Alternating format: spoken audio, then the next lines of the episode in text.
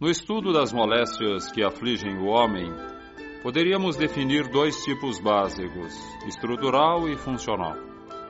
A doença estrutural é aquela que tem origem genética e que costuma acompanhar-nos em boa parte da existência, ou não raro pela existência inteira, em sofrida cronicidade, fraqueza de estômago, fígado complicado, insuficiência pulmonar, desvios da coluna, pele sensível, visão e audição reduzidas. A lista é longa. A doutrina espírita explica que tais problemas não decorrem de acidentes hereditários, mesmo porque Deus não é um jogador de dados a distribuir a saúde e a enfermidade com a combinação aleatória de elementos genéticos. Ocorre que já vivíamos antes do berço, transitamos pela Terra há milênios em múltiplas existências. A morte representa sempre uma avaliação evolutiva que define o quanto andamos ou nos desviamos das metas de perfeição estabelecidas pelo Criador.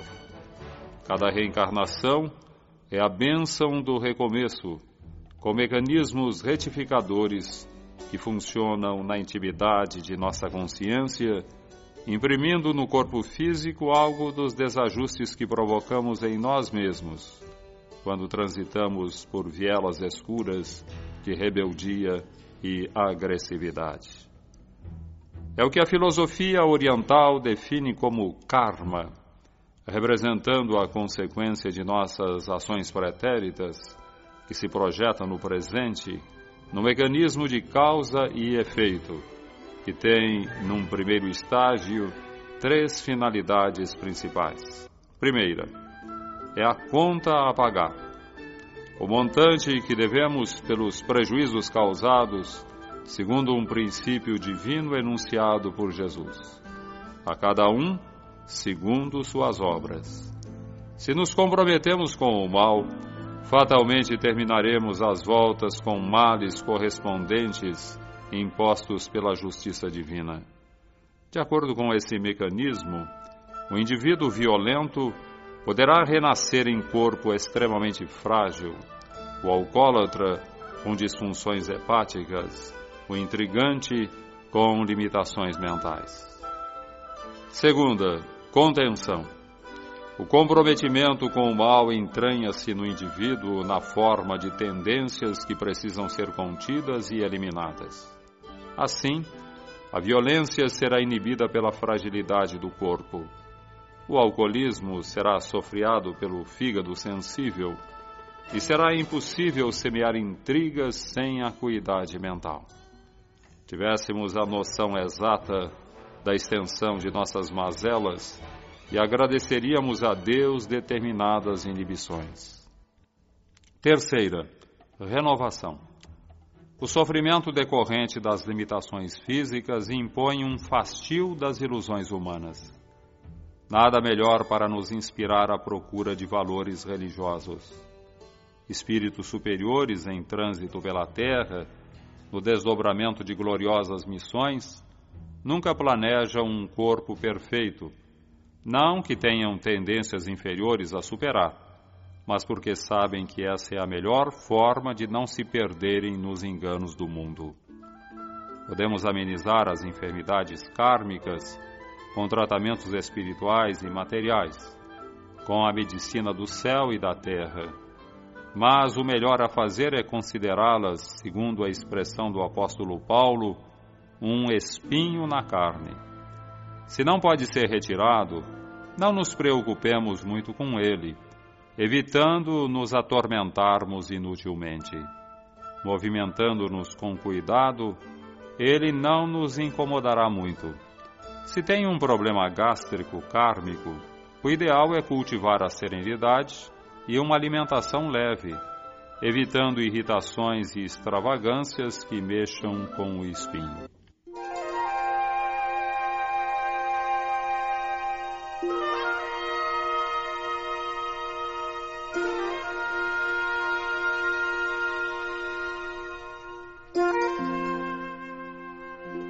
A doença funcional relaciona-se com a maneira como cuidamos do corpo.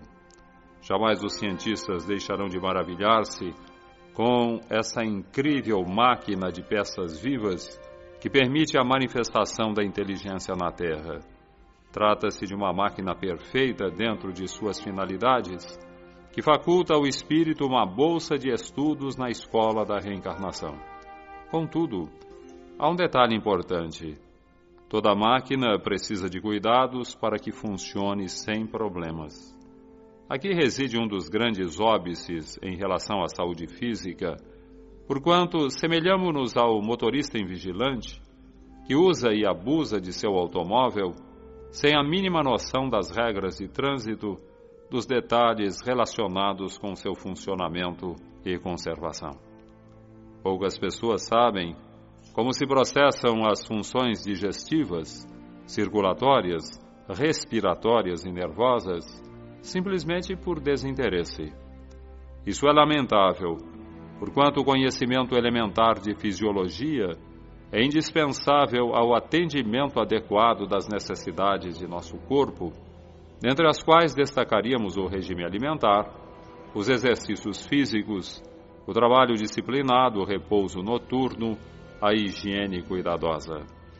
Raros cumprem esse programa elementar de saúde Daí emergirem variados distúrbios orgânicos como obesidade, hipertensão arterial, arteriosclerose, cardiopatia, úlcera gástrica.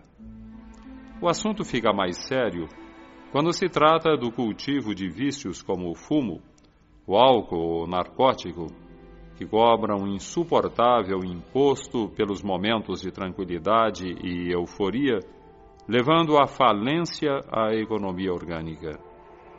Somem-se a isso tudo os estados depressivos no embalo da autopiedade ou o exercício de agressividade como forma de autoafirmação, e teremos a origem de muitos males que complicam, comprometem e abreviam a existência com lamentáveis repercussões para o futuro.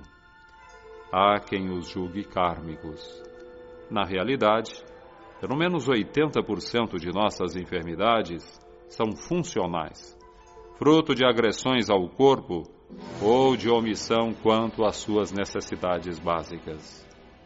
Se calçarmos um sapato apertado, feriremos o pé. Insistindo no seu uso porque gostamos dele, teremos um defeito de postura que afetará o equilíbrio da coluna dorsal, gerando fortes dores nas costas. A pressão lombar poderá afetar a visão. Em virtude de tais problemas, teremos excesso de secreção de ácido clorídrico no estômago e surgirá gastrite, que poderá repercutir nos intestinos com uma colite. Então precisaremos consultar vários especialistas, um ortopedista, um oftalmologista, um gastroenterologista e talvez até um psicanalista perdendo tempo e dinheiro. Seria mais fácil e barato comprar um sapato maior. Assim ocorre com nossos problemas de saúde, relacionados quase sempre não com o passado remoto, mas com o presente. Não com o que fizemos usando o corpo ontem, mas com o que estamos fazendo com ele hoje, quanto a hábitos e costumes, a maneira de pensar e de viver. A propósito, a história de um campeão de bilhar sempre muito elegante nas disputas, vestido de paletó e gravata. No auge da fama surgiu um problema. Quando começava a jogar, sentia forte tontura e falta de ar. Consultou os melhores especialistas, submeteu-se a variados exames. Nada foi descoberto. Estava em ótima forma física. A solução foi deixar o bilhar, o que fez pesarosamente. Algum tempo depois, assistindo a uma competição, conheceu o notável jogador que parecia não levar muito a sério a apresentação pessoal. Antes de iniciar sua participação, tirou o paletó, desabotoou o colarinho e afrouxou a gravata. Nosso herói ficou escandalizado. Não se conteve aproximou-se e perguntou: Não acha deselegante jogar assim? O outro sorriu e respondeu: Sim, mas se usar colarinho abotoado, gravata certinha e paletó, tenho tontura e falta de ar. Não dá para jogar.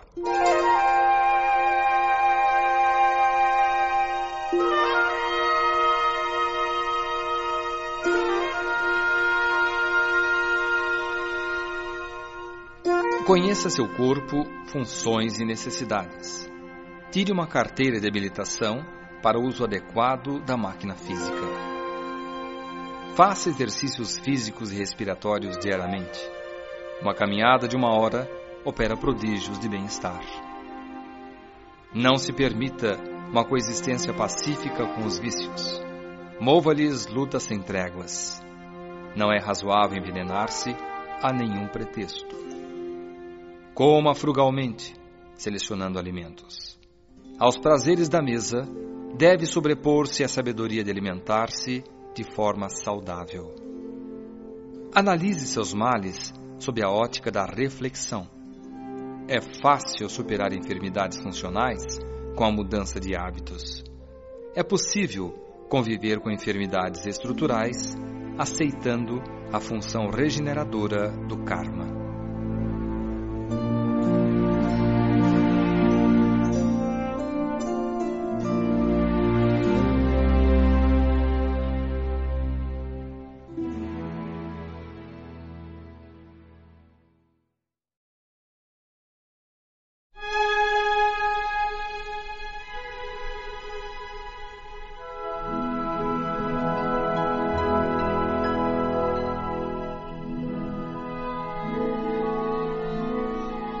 Estava muito bem, saudável, animado.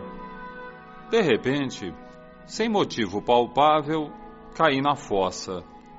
Uma angústia invencível, uma profunda sensação de infelicidade, como se a vida não tivesse mais graça. Queixas assim são frequentes nas pessoas que procuram o centro espírita. Nesse estado toma corpo, não raro, a ideia de que a morte é a solução.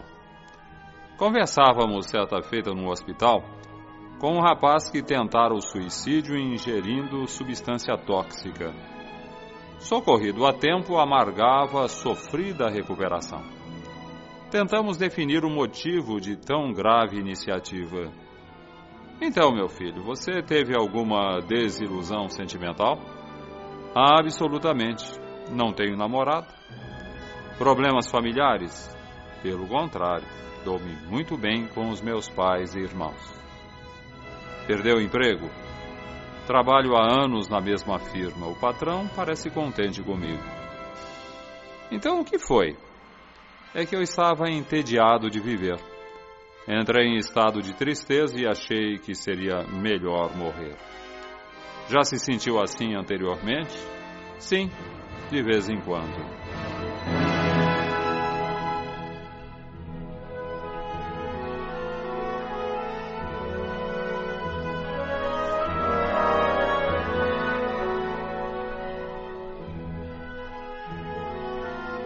Em psicologia, o paciente poderia ser definido como ciclotímico, alguém com um temperamento sujeito a variações intensas de humor, alegria e tristeza, euforia e angústia, serenidade e tensão. Tem períodos de grande energia, confiança e exaltação, alternados com aflições. Muita disposição e iniciativa hoje, amanhã, temores e inibições. Os períodos negativos podem prolongar-se, instalando a depressão, a exigir tratamento especializado na área da psiquiatria. Como ela se alterna com estados de euforia, em que o paciente parece totalmente recuperado sem que nada tenha ocorrido para justificar a mudança de humor, emprega-se a expressão depressão endógena algo que tem sua origem nas tendências constitucionais herdadas, que faz parte da personalidade do indivíduo. Há uma retificação aqui a fazer. A tendência à depressão é uma herança realmente, não de nossos pais, mas de nós mesmos. Porquanto as características fundamentais de nossa personalidade representam essencialmente a soma de nossas experiências em vidas pretéritas. O que fizemos no passado determina o que somos no presente. Poderíamos colocar em dúvida a justiça de Deus se assim não fosse, porquanto é inadmissível, além de não encontrar nenhum respaldo científico, a existência de uma herança psicológica embutida nos elementos genéticos. O que pesa sobre nossos ombros, favorecendo os estados depressivos, é a carga dos desvios cometidos, das tendências inferiores desenvolvidas, dos vícios cultivados, do mal praticado. Há pessoas que, pressionadas por esse peso, mergulham tão fundo na angústia que parecem cultivar a volúpia do sofrimento, com o que comprometem a própria estabilidade física, favorecendo a evolução de desajustes intermináveis.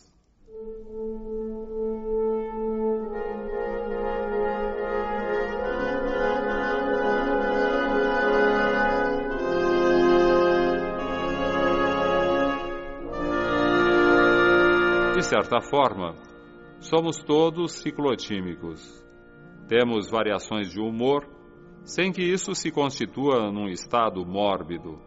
Hoje, em paz com a vida. Amanhã, brigados com a humanidade. Nas nuvens, por algum tempo. Depois, na fossa. E nem sempre, como ocorre com o paciente ciclotímico, há justificativa para essa alternância. Pelo contrário, Frequentemente, nosso humor opõe-se às circunstâncias. Como um indivíduo plenamente realizado no terreno afetivo, social e profissional, que, não obstante, experimenta períodos de angústia. No outro extremo, o doente preso ao leito, padecendo dores e incômodos, que tem momentos de indefinível alegria e bem-estar. Essa ciclotimia guarda relação com os processos de influência espiritual. Estados depressivos podem originar-se da atuação de espíritos perturbados e perturbadores que, consciente ou inconscientemente, nos assediam. Popularmente, emprega-se o termo encosto para esse envolvimento. Por outro lado, os estados de euforia sem motivo aparente resultam do contato com benfeitores espirituais que imprimem em nosso psiquismo algo de suas vibrações alentadoras. Hoje estou em estado de graça. Acordei bem disposto, feliz, sem nenhum grilo na cabeça, diz alguém, sem saber que tal disposição é fruto de ajuda recebida no plano espiritual durante as horas de sono físico favorecendo-lhe um alto astral.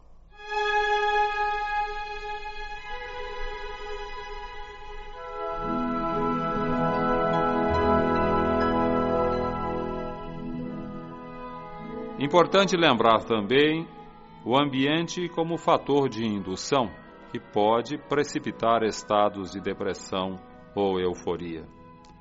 Num velório, onde os familiares do morto deixam-se dominar pelo desespero, em angústia extrema, marcada por gritos e choro convulsivo, muitas pessoas se sentem deprimidas, porquanto os sentimentos negativos são tão contagiosos como uma gripe. Se não possuímos defesas espirituais, tenderemos a assimilá-los com muita facilidade. Inversamente, comparecendo a uma reunião de cunho religioso, onde se cultua a prece no empenho de comunhão com a espiritualidade, ouvindo exortações relacionadas com a virtude e o bem, experimentaremos maravilhosa sensação de paz, como se houvéssemos ingerido milagroso elixir.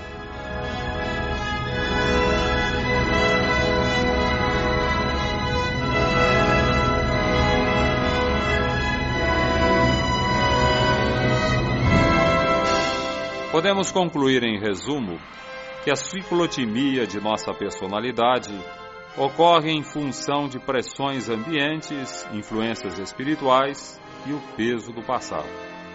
E como superar as variações de humor, mantendo a serenidade e a paz em todas as situações.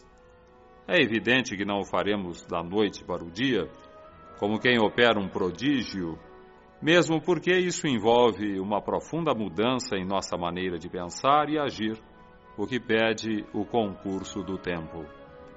Considerando, entretanto, que influências boas ou más passam necessariamente pelos condutos de nosso pensamento, podemos começar com o esforço por disciplinarmos nossa mente, não nos permitindo ideias negativas. O apóstolo Paulo, orientando a comunidade cristã em relação aos testemunhos necessários, ressalta bem isso ao proclamar na Epístola aos Filipenses, no capítulo 4. Tudo o que é verdadeiro, tudo o que é respeitável, tudo o que é justo, tudo o que é puro, tudo o que é amável, tudo o que é de boa fama, se alguma virtude há e se algum louvor existe, seja isso o que ocupe o vosso pensamento.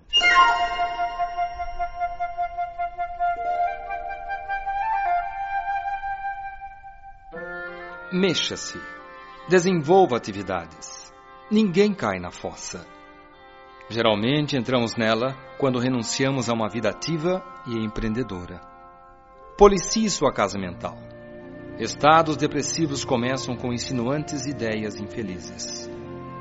Ainda que não se sinta disposto, cultive a convivência com familiares, amigos, colegas de profissão o isolamento contraria a natureza sociável do ser humano, favorecendo a instalação de desajustes íntimos.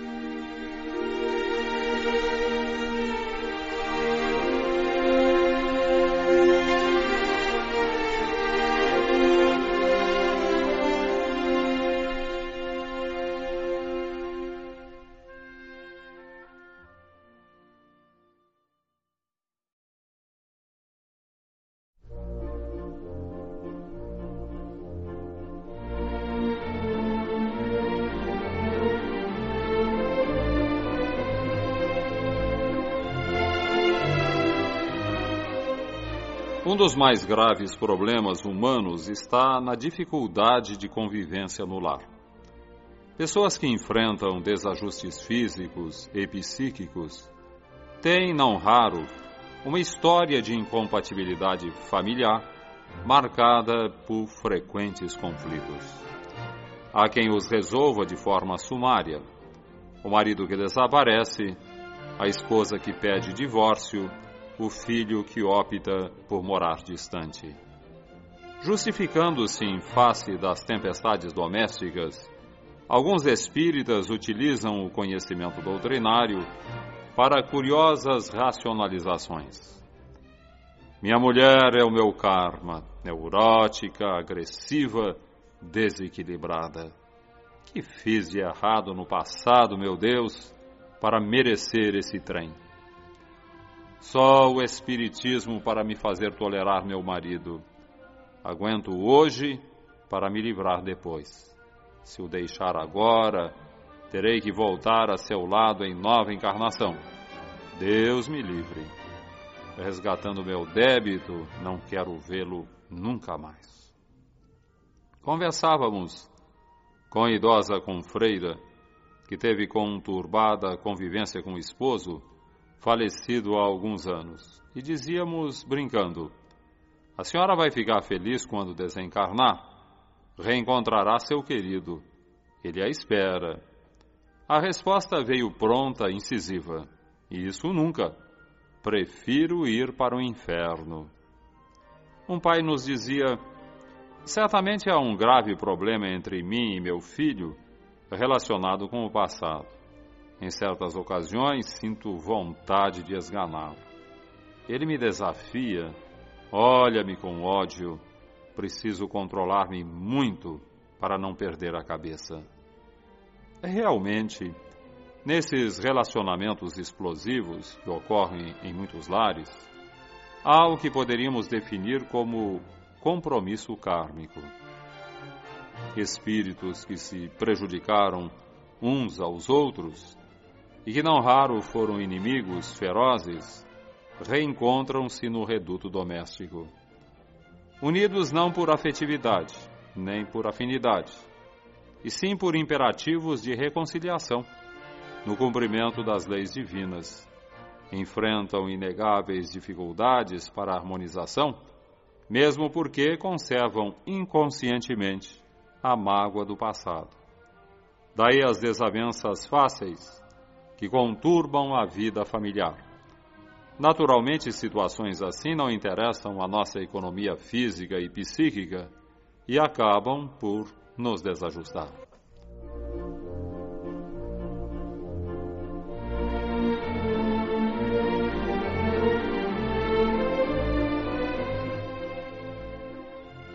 Imperioso considerar, todavia, que esses desencontros são decorrentes muito mais de nosso comportamento no presente do que dos compromissos do pretérito.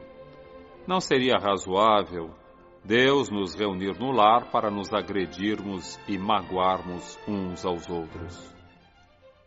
Ouvimos certa feita de Henrique Rodrigues, conhecido expositor espírita, uma expressão feliz a respeito do assunto. Deus espera que nos amemos e não que nos amassemos.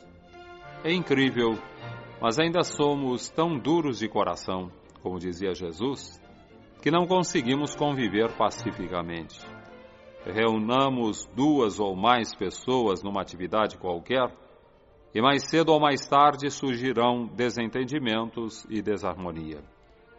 Isso ocorre principalmente no lar, onde não há o verniz social e damos livre curso ao que somos, exercitando o mais conturbador de todos os sentimentos, que é a agressividade. Neste particular, o estilete mais pontiagudo, de efeito devastador, é o palavrão, pronunciado sempre com entonação negativa, de desprezo, deboche ou cólera, é qual raio fulminante.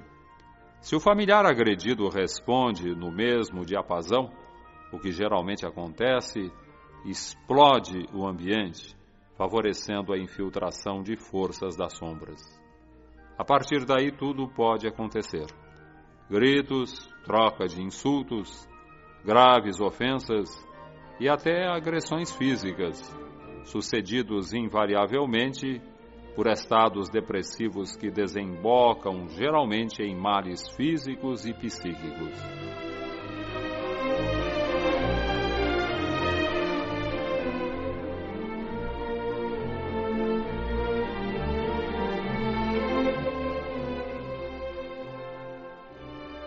Se desejamos melhorar o ambiente doméstico em favor da harmonização, o primeiro passo é inverter o processo de cobrança. Normalmente, os membros de uma casa esperam demais uns dos outros, reclamando atenção, respeito, compreensão, tolerância. A moral cristã ensina que devemos cobrar tudo isso sim, e muito mais, mas de nós mesmos, porquanto nossa harmonia íntima depende não do que recebemos, mas do que damos e, melhorando-nos, fatalmente estimularemos os familiares a fazer o mesmo. Todos aprendemos pelo exemplo, até o amor. Está demonstrado que crianças carentes de afeto têm muita dificuldade para amar. Será que estamos dando amor aos familiares? Não é fácil fazê-lo, porquanto somos espíritos muito imperfeitos. Mas foi para nos ajudar que Jesus esteve entre nós ensinando-nos como conviver harmoniosamente com o semelhante, exercitando valores de humildade e sacrifício, marcados indelevelmente pela manjedoura e pela cruz.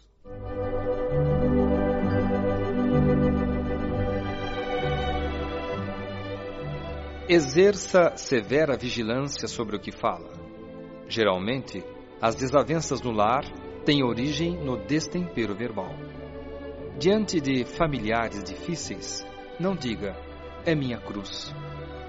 O único peso que carregamos, capaz de esmagar a alegria e o bom ânimo, é o de nossa milenar rebeldia ante os sábios desígnios de Deus. Elogie as virtudes do familiar, ainda que incipientes, e jamais critique seus defeitos. Como plantinhas tenras, tanto uns como outros crescem na proporção em que os alimentamos. Evite, no lar, hábitos e atitudes não compatíveis com as normas de civilidade vigentes na vida social. Sem respeito pelos companheiros de jornada evolutiva, fica difícil sustentar a harmonia doméstica. Cultive o diálogo.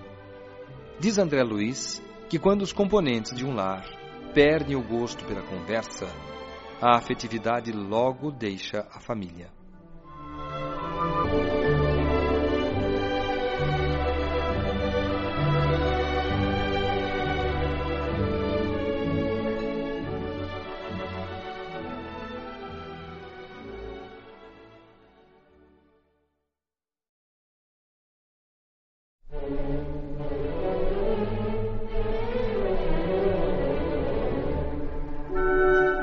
Férias numa localidade litorânea, o turista observava um morador da localidade, que diariamente vinha à beira-mar, pescava dois peixes e se retirava. Finalmente não se conteve. Aproximou-se e perguntou: Por que o senhor não pesca um pouco mais? Para quê? Venderá parte do pescado. E para quê? Com o dinheiro arrecadado, comprará apetrechos de pesca. E para quê? Pescará mais peixes, terá mais dinheiro. Para quê? Equipará um barco, contratará funcionários. E para que isso? Ganhará muito dinheiro. E para que tanto dinheiro? Ora, ficando rico, não terá preocupações materiais e poderá dedicar-se ao que gosta de fazer. Bem, bem, concluiu o pescador. Então, não é preciso nada disso, meu amigo, porque meu maior prazer é pescar dois peixes diariamente, como faço hoje.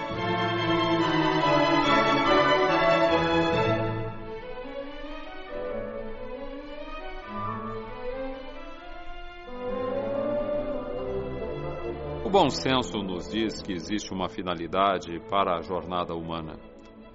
Deus não nos colocou no mundo por mero diletantismo, como quem procura diversão. O grande segredo do equilíbrio e da felicidade é justamente definir o que nos compete fazer. Poucos sabem, não porque seja difícil, mas por desinteresse. Daí ocorrer frequentemente o que poderíamos definir como desvio de rota algo semelhante a alguém que efetua uma viagem e se perde no caminho. A história do pescador ilustra com propriedade duas situações características desse desvio. Na primeira, o indivíduo ambicioso que multiplica afazeres visando consolidar uma situação financeira que lhe garanta a liberdade de fazer o que deseja. É o pescador que se envolve tanto com os peixes que, se julgando proprietário, situa-se como um mero escravo dos bens que acumula. Na segunda, o indivíduo acomodado na rotina, preso ao imediatismo sem cogitações mais nobres, além do peixe de cada dia. Perde tempo e, não raro, compromete-se com vícios e desregramentos que vicejam em tediosa inércia como miasmas em água parada. Entre essas duas situações extremadas transitam os homens, em graus menores ou maiores de comprometimento com a ambição ou acomodamento, favorecendo a manifestação frequente de desajustes e perturbações que os afligem. E quando surgem as cobranças kármicas, representadas por dissabores variados, desabam no desespero, na revolta, na inconformação, que lhes complicam a existência.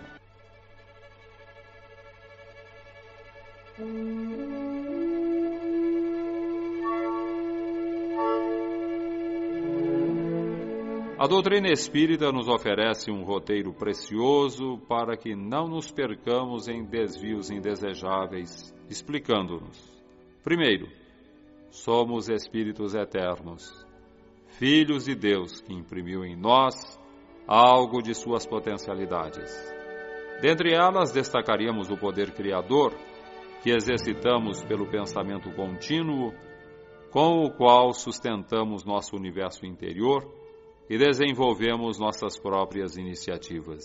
Segundo, fomos criados para o bem, que se realiza no esforço da verdade, do amor, da caridade, da justiça.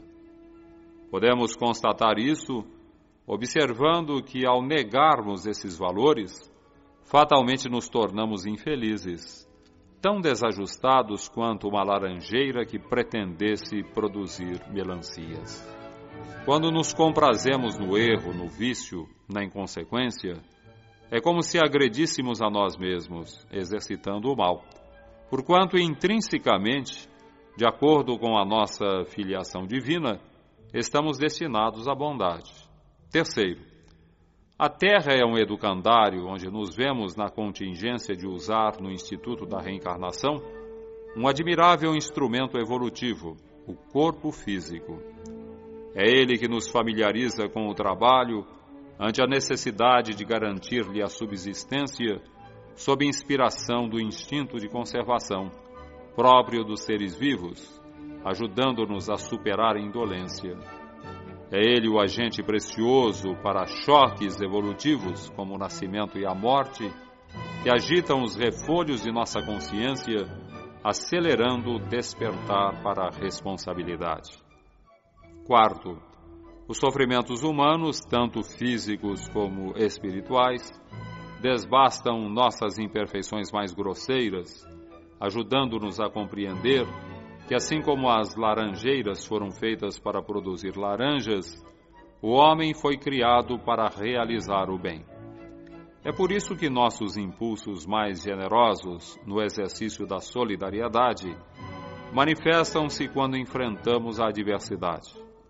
É difícil não nos sensibilizarmos com a dor alheia quando a experimentamos em nós mesmos. Quinto, seremos felizes na medida em que orientarmos nossas iniciativas no esforço por cumprir os desígnios divinos, admiravelmente sintetizados nas lições de Jesus, o Mestre por excelência. Inegavelmente, Nenhum roteiro, por mais precioso, objetivo e claro, fará algo em nosso benefício se não nos dispusermos a conhecê-lo devidamente pelo estudo e a seguir-lhe as orientações, caminhando na direção indicada. A perseverança nesse propósito é sem dúvida uma questão de maturidade. Consideremos, entretanto, a vantagem de acelerar esse amadurecimento. Não se trata de forçar a natureza, mas de favorecer-lhe os objetivos. Quem se empenha mais, caminha mais depressa. É importante cogitarmos dessa possibilidade, já que a meta a ser atingida é a nossa realização plena como filhos de Deus, habilitando-nos à felicidade em plenitude.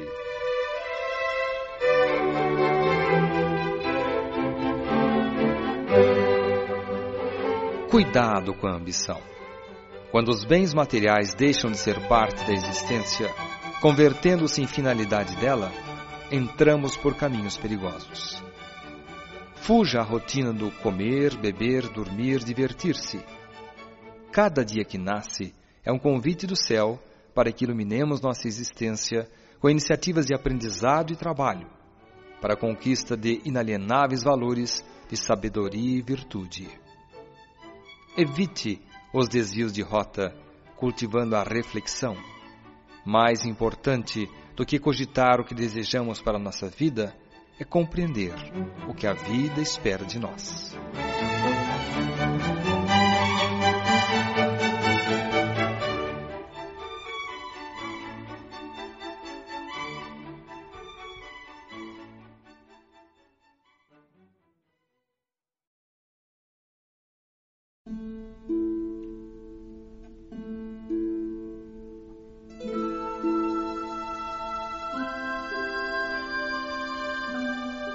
O ancião descansava em tosco banco à sombra de uma árvore quando foi abordado pelo motorista de um automóvel que estacionou a seu lado. Bom dia. Bom dia. Mora aqui? Sim, há muitos anos. Venho de mudança. Gostaria de saber como é o povo desta cidade. Fale antes da cidade de onde vem. Ótima, maravilhosa, gente boa, fraterna, fiz muitos amigos. Só a deixei por imperativos da profissão. Pois bem, meu filho, esta cidade é exatamente igual. Vai gostar daqui. O forasteiro agradeceu e partiu. Minutos depois apareceu outro motorista. Estou chegando para morar aqui. O que me diz do lugar? Como é a cidade de onde você saiu? Horrível! Povo orgulhoso, cheio de preconceitos, arrogante. Não fiz um único amigo. Ah, sinto muito, meu filho, pois aqui você encontrará o mesmo ambiente.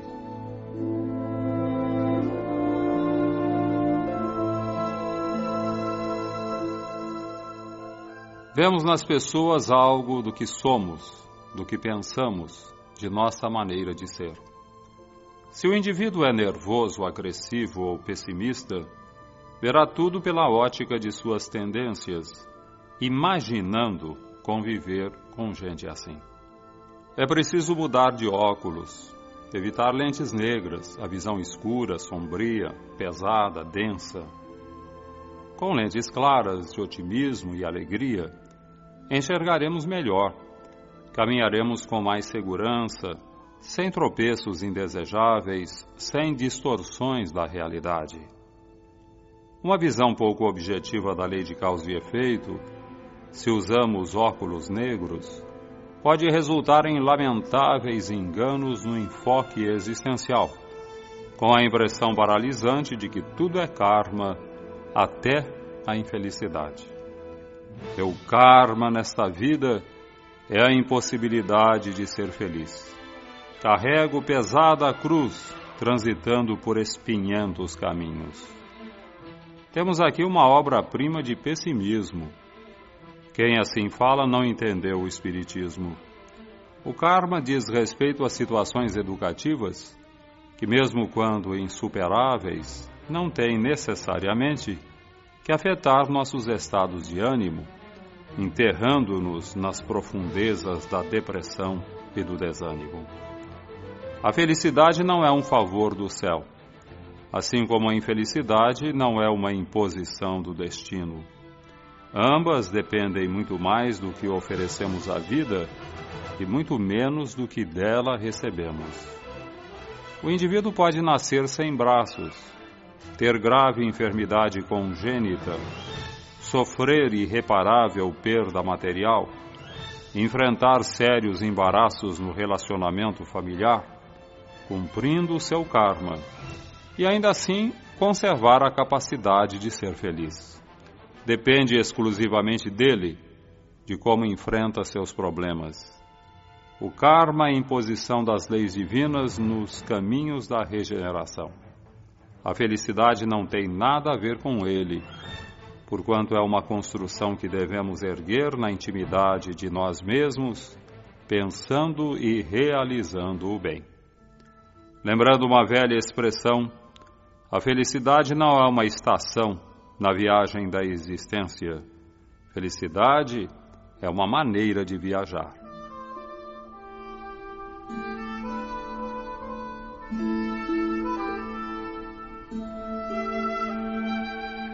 Se usarmos óculos claros, sentiremos que em todas as situações sempre há aspectos positivos e é neles que devemos fixar nossa atenção, aproveitando as experiências que Deus nos oferece e fazendo o melhor. No folclore evangélico, conta-se que certa feita Jesus seguia com os discípulos por uma estrada quando deparou com um cão morto já em início de decomposição.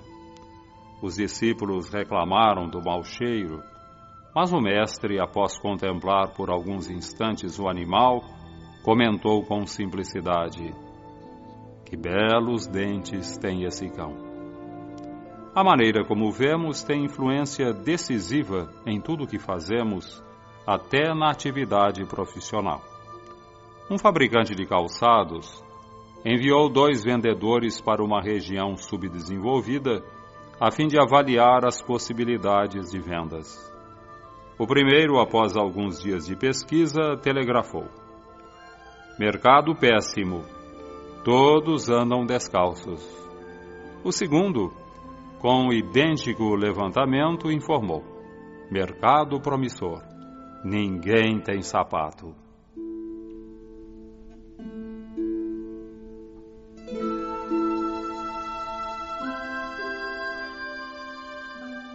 É tudo uma questão de ótica.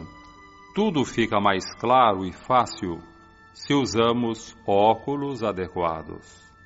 O pior problema, a situação mais difícil, a doença mais insidiosa, a família mais complicada, são aceitáveis se o olhar vai além das contingências humanas.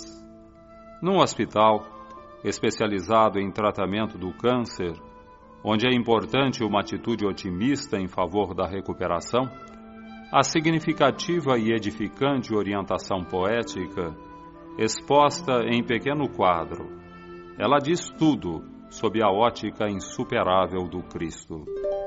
O mundo tem sua cor. É você que mede o mundo e o vê como é você. Se você põe óculos de bondade, de amor, tudo é belo, positivo porque positivo e belo está você. Se você é vingativo, invejoso, egoísta, vê o mundo desse jeito, porque desse jeito é você. Do modo que você fala, do modo que você vê, do modo que você pensa, desse modo é você. Você é a medida do seu mundo. Mas que felicidade, que alegria se Cristo fosse a medida de você.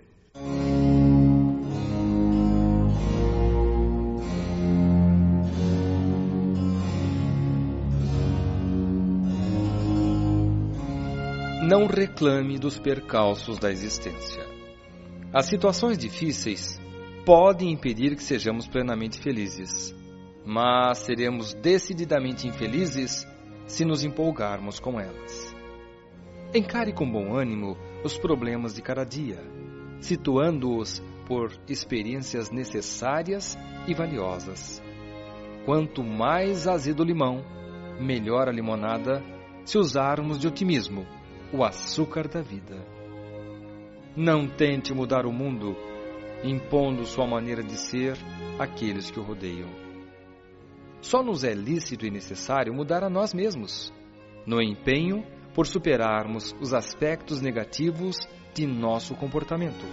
Harmonize suas aspirações com os objetivos da jornada humana, cultivando os valores do bem.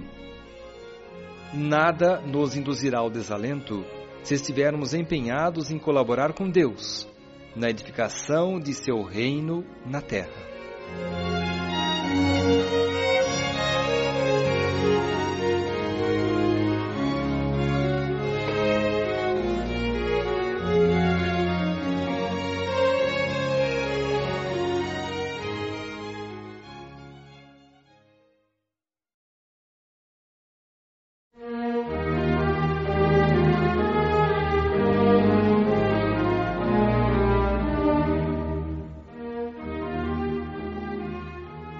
Montado em seu belo cavalo, o rico fazendeiro dirigia-se à cidade, como fazia frequentemente, a fim de cuidar de seus negócios.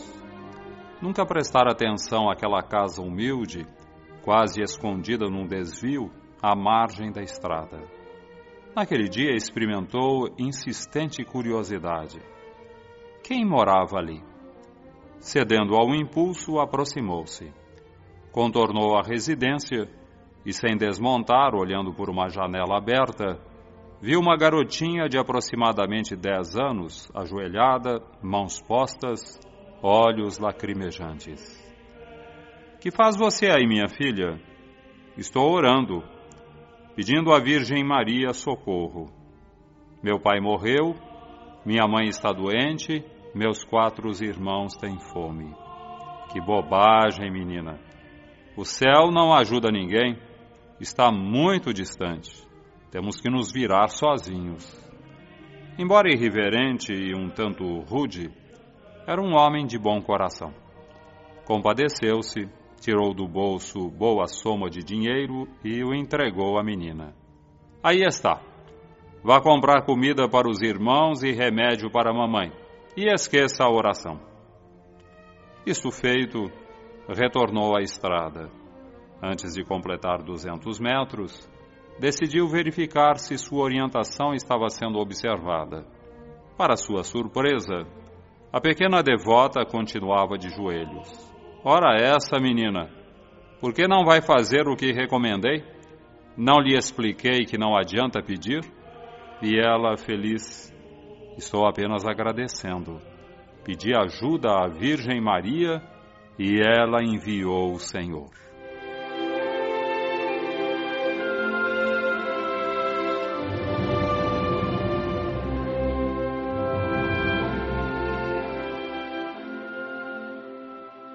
Consagrada por todas as religiões, a oração é o canal divino que favorece a assimilação das bênçãos do céu. Da mesma forma que é importante ter um roteiro para a jornada terrestre, que nos diga de onde viemos e para onde vamos, é imprescindível manter o contato com a espiritualidade, favorecendo o amparo de benfeitores espirituais que, em nome de Deus, nos sustentam e inspiram na caminhada. Esse apoio manifesta-se de duas formas. Objetivamente, como na historieta narrada, em que mobilizam as circunstâncias em nosso favor. Ou subjetivamente, em que nos falam pelos condutos da intuição, oferecendo-nos equilíbrio e serenidade para enfrentar trechos difíceis e incontornáveis do caminho.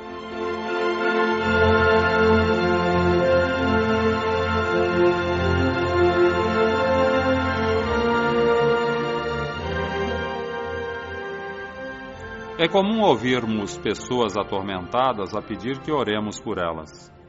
De si mesmas não conseguem. Sentem-se envolvidas num turbilhonamento mental com imensa dificuldade de concentração. Um exemplo típico, o alcoólatra, que geralmente tem a mente embotada pelo vício. No entanto, a oração é o grande remédio. Em situações assim, a pessoa deve simplesmente abrir seu coração e conversar com Deus, como o filho que pede socorro ao pai. Meu Deus, sei que estou errado, que a bebida é uma perdição, que estou comprometendo minha saúde e meu futuro, mas não consigo vencer o vício. Senhor, vós que tudo podeis, amparai este filho transviado ajudai-me a deixar este poço de perdição. Nesta oração singela, temos os ingredientes básicos para receber decisivo apoio do céu. Primeiro, o alcoólatra confessa que está em erro. Segundo, reconhece que o álcool está destruindo sua existência. Terceiro, sabe que Deus pode ajudá-lo. Quarto, dispõe-se a combater o vício. Em síntese, humildade, contrição, confiança e anseio de renovação. Com tais ingredientes, não há vícios ou mazelas que resistam aos misteriosos poderes da prece.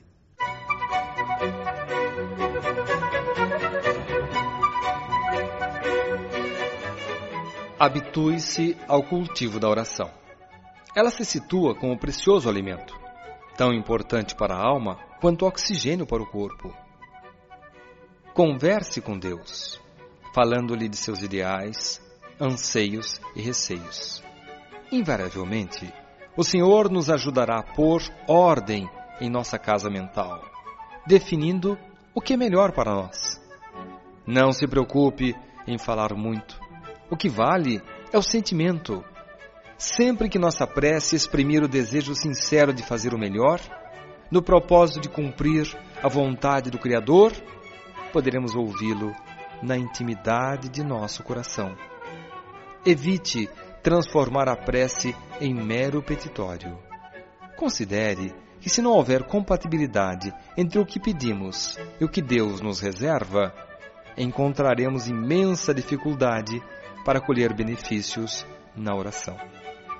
Ao pronunciar o Pai Nosso, faça-o lentamente, como um exercício de meditação, procurando definir o significado das expressões de Jesus. Nelas está o roteiro precioso de renovação em favor de uma comunhão perfeita com Deus.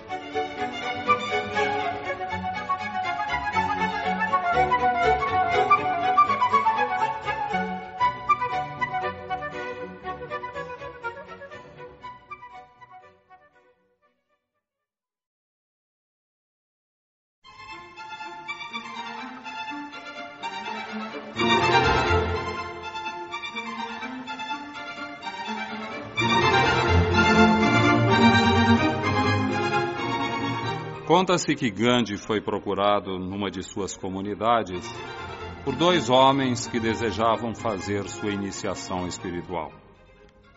Ambos estavam entusiasmados com a oportunidade de conviver com o grande líder hindu, conscientes de que receberiam preciosas orientações. O Mahatma recebeu-os de bom grado e tão logo se instalaram pediu-lhes que tomassem das vassouras e varressem o chão. Depois que descascassem batatas, cortassem verduras e rachassem lenha para o fogão. À tarde, encaminhou-os à limpeza das fossas nas aldeias vizinhas. Os dois iniciantes dos valores espirituais passaram o resto do dia desinfetando instalações sanitárias com água e creolina. Ao anoitecer, foram convidados à meditação. No dia seguinte, a mesma rotina. No terceiro dia, um deles, aproximando-se de Gandhi, perguntou: Mestre, quando começa a nossa iniciação espiritual? Já começou. Como assim?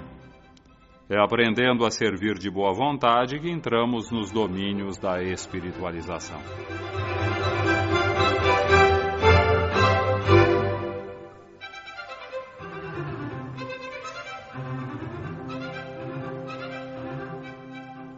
Toda a sabedoria do Evangelho em favor de nossa iniciação espiritual está contida na recomendação de Jesus.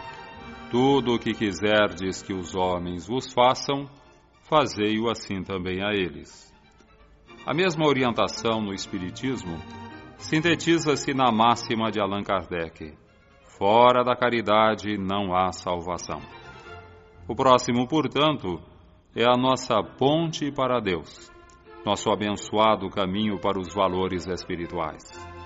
E tanto mais caminharemos, quanto maior o nosso empenho em servir, começando, como recomendava Gandhi, pelas tarefas mais simples em obras filantrópicas, instituições religiosas, associações comunitárias. Nesses núcleos de esforço edificante há as mais variadas atividades: visitação a enfermos e famílias pobres, plantões de atendimento, preparo de refeições para crianças, confecção e reparo de roupas, arrecadação e fornecimento de gêneros alimentícios, controle da biblioteca, venda de livros, promoções beneficentes e muito mais. São tarefas singelas, mas que sedimentam nos voluntários a inestimável vocação de servir.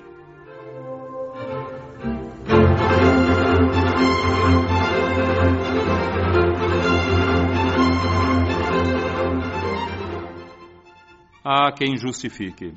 Não participo de atividades dessa natureza, mas tenho feito algo em favor do semelhante. Quando batem à minha porta, sempre atendo.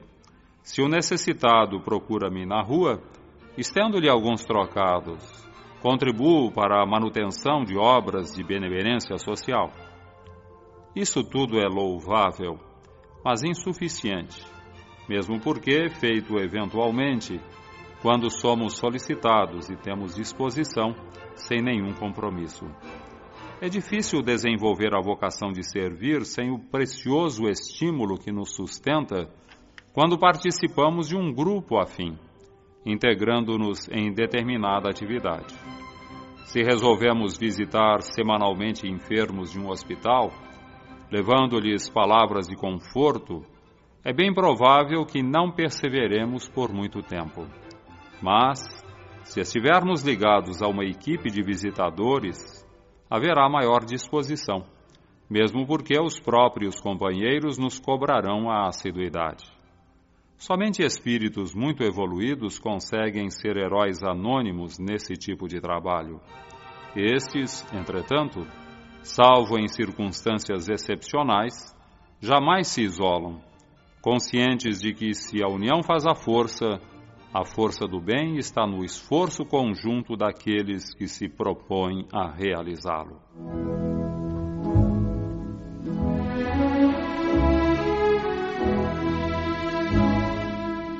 Integre-se nas atividades do centro espírita que frequenta. Quem não se dispõe a participar não entendeu o Espiritismo. Não se preocupe com a natureza da tarefa a seu cargo, ainda que lhe pareça insignificante. O trabalho mais meritório é aquele feito com dedicação e boa vontade. Encare os compromissos da seara espírita com a mesma seriedade que lhe merece o trabalho profissional. Se este garante a subsistência nas experiências da vida humana, aqueles sustentam a alegria de viver.